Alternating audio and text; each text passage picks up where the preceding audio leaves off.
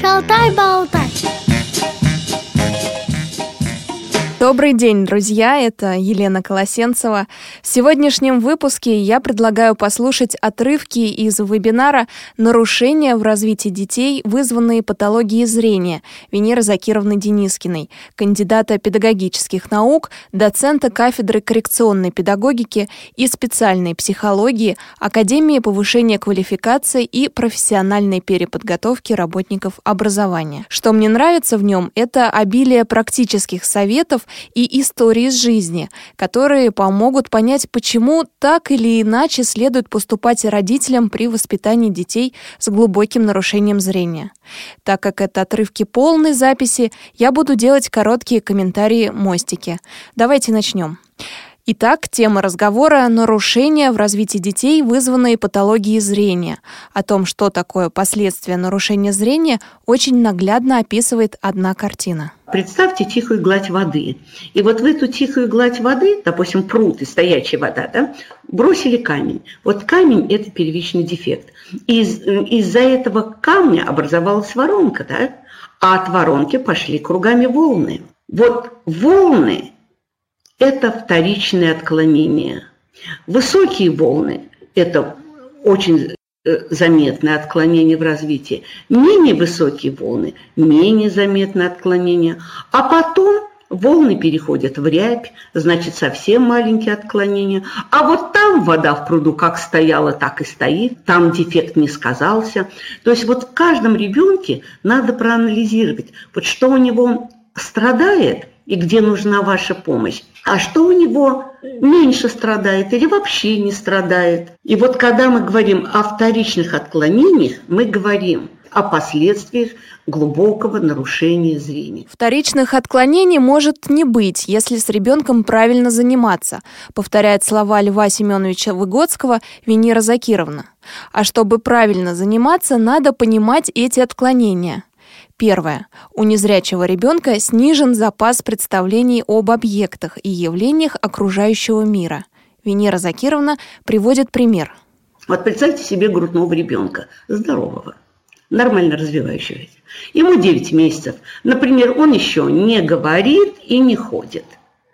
И вот его взяли на руки и несут его по квартире, неважно, родители или гости – несут по квартире, и он увидел какой-то интересующий предмет, который его заинтересовал.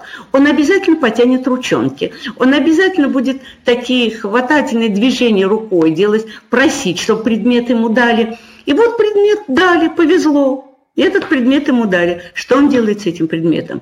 Он тянет его в рот. Это оральное обследование. Да? Он его мнет в руках. Осязательное, тактильное обследование. Он стучит им если, если не, э, вы его несете на руках, держите на руках, он может вам по плечу, по лицу, по голове, он еще не понимает, что вам больно.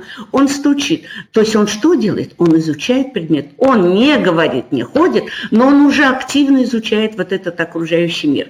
Да, потом он начинает бросать этот предмет, бросит и опять тянет ручонки. Вы ему подняли, подали предмет, а он, хулиган, опять бросает. На самом деле он не хулиганит. На самом-то деле он изучает свойства предмета.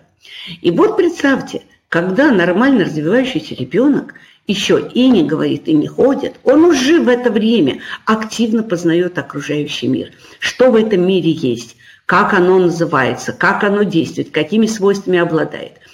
А теперь давайте представим, что точно так же девятимесячного ребенка, слабовидящего, несут на руках по квартире. И вы, наверное, уже догадались, что этот ребенок может увидеть в основном только яркие предметы. И вот если он яркий предмет увидел, э, предмет его заинтересовал, он обязательно потянет ручонки к этому предмету. И вот повезло, вы предмет этот ему дали в руки – и тогда он будет вести точно так же, как вел себя здоровый ребенок. Он также будет этот предмет мять в руках, он также будет его тянуть в рот, и стучать им, и бросать его. То есть он будет изучать этот предмет, обследовать его.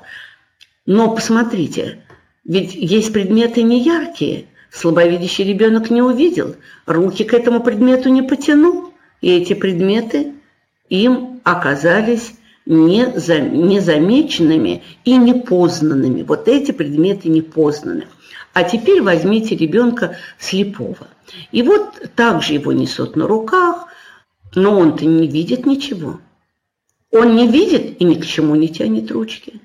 И если вы никакие предметы ему в руки не даете, он и эти предметы и не знает – он их и не изучает, он их и не понимает. Он их бы, пусть не глазами, пусть бы он только руками обследовал, да, но он бы изучал, гремит, не гремит, твердое, холодное, шершавое.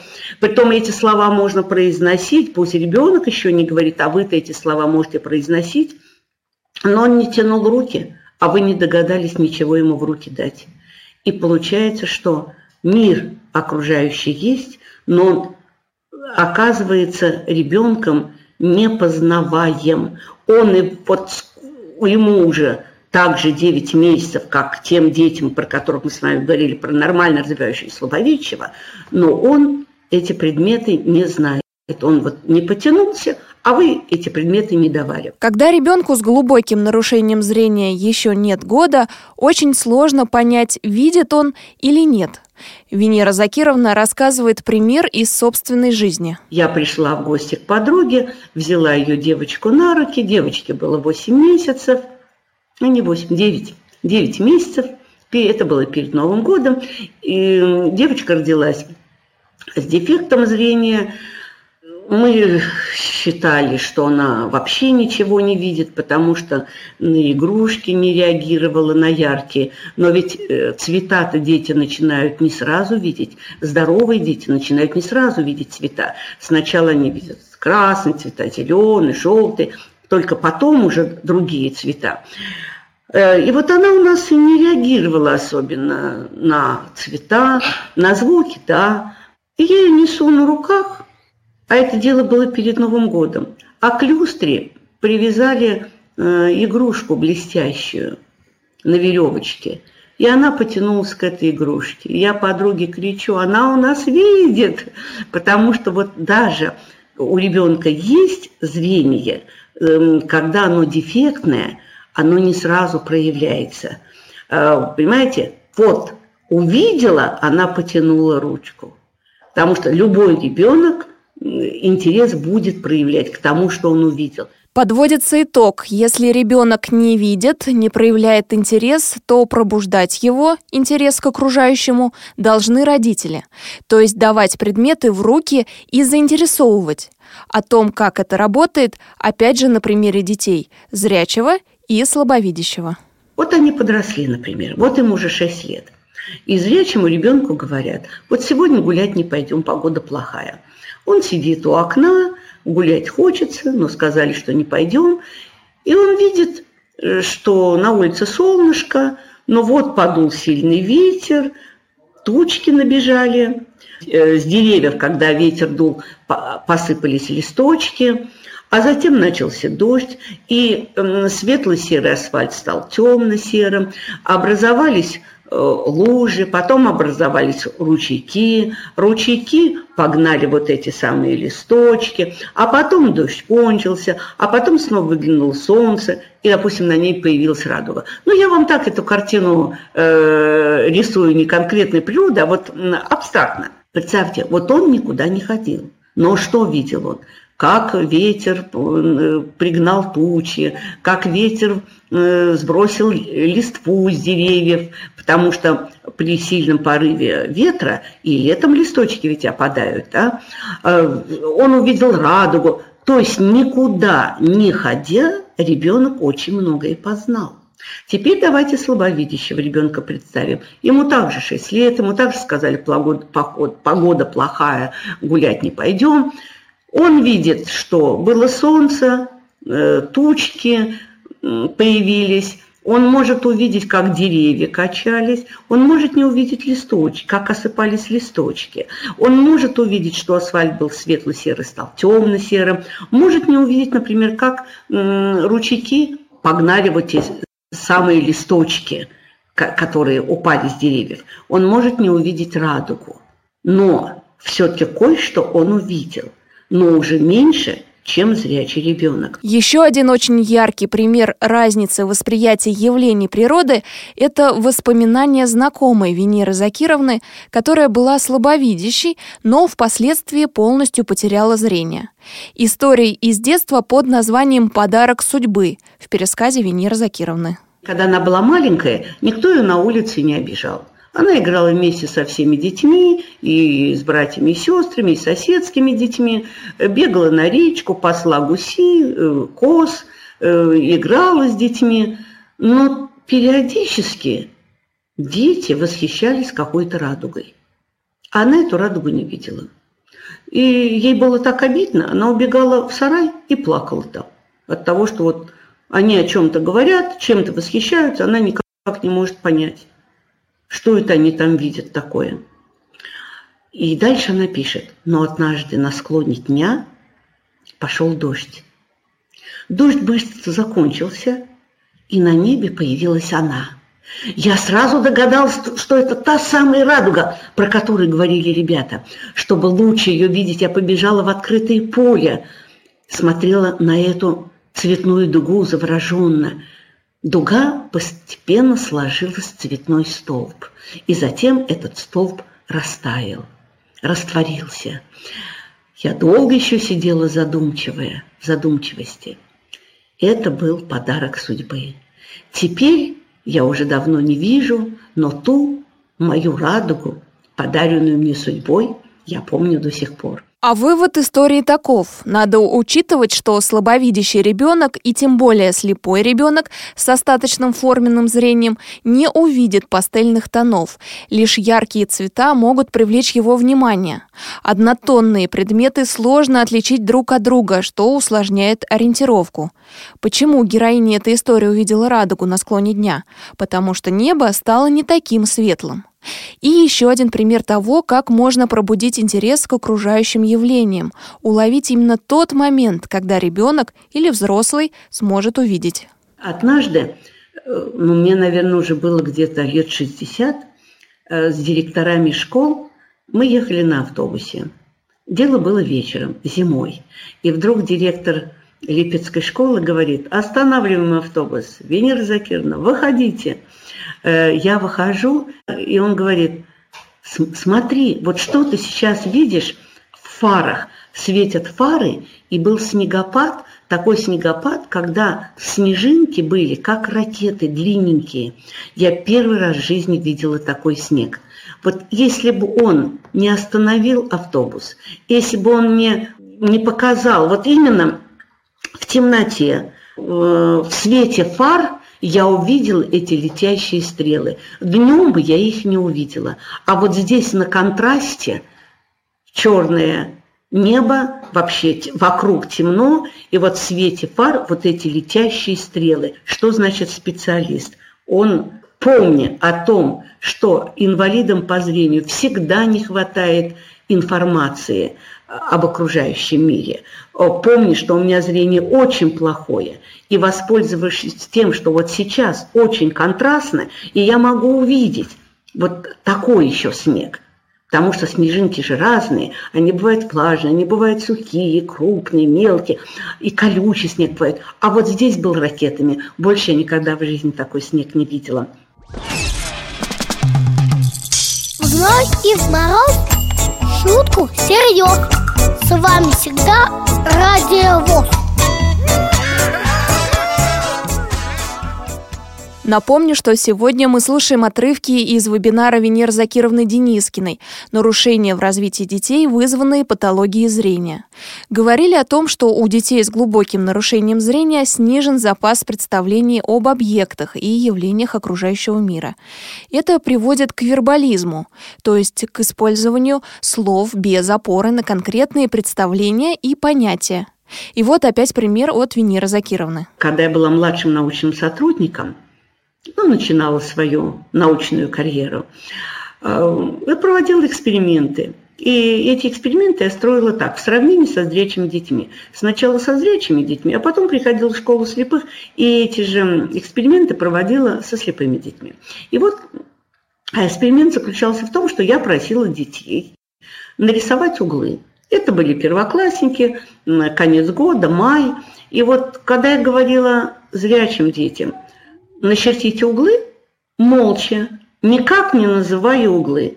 Каждый из них мне чертил минимум три угла. Ну, в основном чертили три угла.